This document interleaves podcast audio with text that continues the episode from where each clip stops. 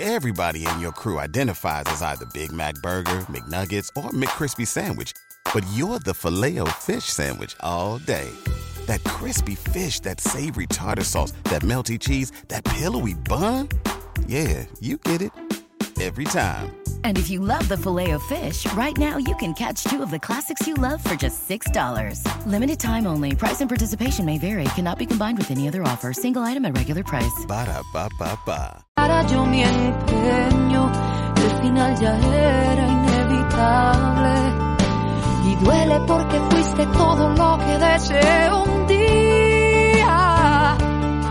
Pero si no hay amor, sé que el deseo ya no va. Las 10 y 5 minutos de la mañana continuamos en las mañanas de Onda Aragonesa y es momento de que hablemos con nuestro siguiente invitado. Vamos a hablar de literatura y vamos a hablar de un premio, el premio de novela Fernando Lara 2020. Vamos a hablar con Gonzalo Giner. Muy buenos días, Gonzalo, ¿cómo estás? Buenos días. Eh, bueno, aprovecho para felicitaros por la fiesta de ayer, aunque ya era Bueno, un día. sí, pues por- Ya Por las fiestas del no pilar, ¿no? No, no, Pilar, sí.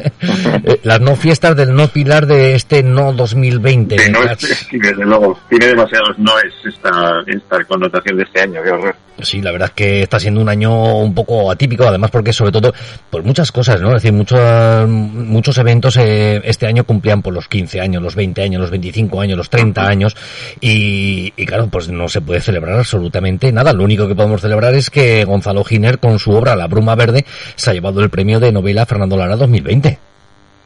Oye, pues eso ya para mí sí que es una felicitación muy buena. Además, mira, también es verdad que siendo el 25 aniversario, pues también hubiera sido un año que la celebración que se hace más en Sevilla, en un palacio, vamos, en los reales alcázares, en los antiguos alcázares musulmanes, pues, eh, pues eso, se ha quedado también en, en un poco menos. Pero bueno, fuera de lo que es eh, la celebración, bueno, para mí ha sido un orgullo enorme que me lo den además colegas escritores míos y, y bueno, y a la estoy encantado, sencillamente encantado. Claro, la verdad es que cualquier premio, cualquier reconocimiento al trabajo siempre es bienvenido, ese, ese nunca se puede decir que no. Pero si hablamos de La Bruma Verde tenemos que hablar de una novela o de una historia de amor y una lucha por un, por un mundo mejor. Em, todo esto se transcurre en, en una gran aventura en, en el corazón de África, en el Congo. Si yo digo que la bruma verde, por el título ya empieza a reflejar que el escenario es importante en la novela, es un protagonista más y el escenario es nada menos, como dices, en la cuenca del río Congo, la República Democrática del Congo. Eso. Entonces es un país tan enorme que, solamente vamos a movernos en una región o dos nada más del Congo. Eh, pero bueno, ¿qué tiene en la novela? ¿Por qué está allí y por qué se mueve allí? Pues porque tiene como ingredientes, em, primero, los chimpancés, que son unos de los grandes afectados por lo que está sucediendo en ese país, en el segundo pulmón del mundo. Están siendo eliminados en parte pues por, por caza furtiva, por porque hay gente que no se le ocurre otra mejor idea que matarlos para luego vender su carne en restaurantes de lujo de algunas zonas del mundo, en fin, cosas estas que parece increíble pero se siguen sucediendo. Y la novela mm, lo que tiene de base es la historia de, una mujer eh, muy jovencita, una joven congoleña, que nos va a contar desde sus ojos, desde su mirada verde, porque tiene el verde de la selva en su- sus ojos, pues nos va a contar qué es, cómo ven y qué le está pasando a su entorno. Y no solamente ella, sino que luego ella contactará con una persona también occidental, otra mujer, y juntas y con otros cooperantes tratarán de hacer algo por cambiar eh, lo que está sucediendo en esa tierra tan hermosa, pero también tan violenta y tan dramáticamente machacada. Así es, así es. Eh, una novela que, que de novela pues también tiene su gran parte de, de, de lo que nos estamos haciendo, ¿no? De nos estamos cargando el planeta pues a base de cargarnos la naturaleza, de cargarnos a los animales que viven en ella y que, y que sostienen ese ecosistema. Mm, bueno, es que ese, ese, ese tema también, el tema del poco respeto que estamos teniendo sobre nuestro planeta Tierra, eh, nos lo está demostrando ahora, ¿no? Con este pequeño enfado de decir, pues ahora, os voy a, os voy a vertir un virus a ver si así os relajáis un poquito. Totalmente de acuerdo. En el Congo, que parece que, o sea, es verdad que, por ejemplo, los medios de comunicación desde hace unos años hacen una especial incidencia en, el Amazonas y en Brasil, que es un horror lo que está pasando, pero, pero por ejemplo, el Congo parece como que no existiera, ¿no? Y, vuelvo a decir que es la segunda zona del planeta con más extensión verde y el segundo pulmón, por tanto, ¿no? Pero también es que está ocurriendo lo mismo. Ahora mismo se desangra el Congo en miles de carreteras que están siendo eh, o sea, dirigidas hacia el interior de la selva para poder recoger madera o para cambiar los bosques y la selva por cultivos intensivos de soja o de otro de aceite de palma y otras otros productos de alimentación.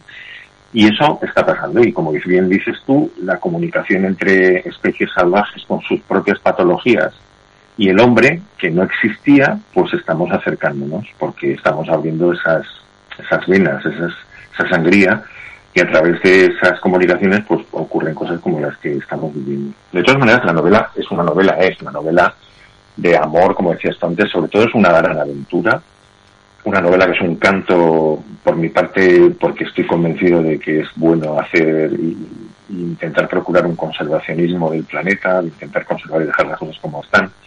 Y es un thriller también, hay una parte de la novela que, cambia completamente de, de marcha, digamos así, pasan mil cosas, hay giros inesperados, hay intriga, acción y sobre todo, sobre todo, mucho, mucho, mucha selva y mucho chimpancé, que con sus miradas nos explicarán también muchas cosas. Bueno, eh, los personajes que, que, componen esta novela, Vineca, la principal protagonista ¿no? de, de esta novela, podríamos decir. Sí, Vineca es la más joven de todos y la principal protagonista. Es así, es una realidad. Y desde el principio de la concepción de la idea de la bruma verde, yo quería no poner como principal protagonista a una mujer o a un hombre, me da igual occidental, porque muchas novelas siempre hemos visto como África desde los ojos de, una persona que, comparte nuestra civilización pero no desde, bueno, no es tan común, no digo que no sea la única, pero no es tan frecuente que, que la historia esté basada en los ojos de una chica joven que de pronto ve que su aldea, que es una aldea enana con muy pocas chozas y que está rodeada de selva, se ve arrasada por unos intereses de una empresa y ella eh, y ve destruir todo su mundo, ¿no? Un mundo muy pequeño para ella, pero que era, todo su mundo, era la selva, que, porque ella es hija de la selva, así lo dice en la primera página.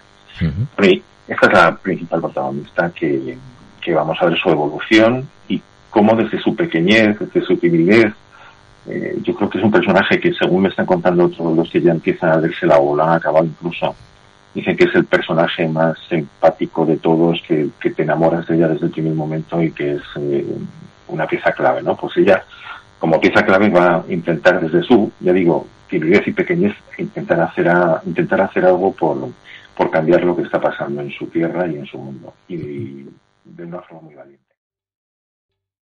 ¿Te está gustando este episodio?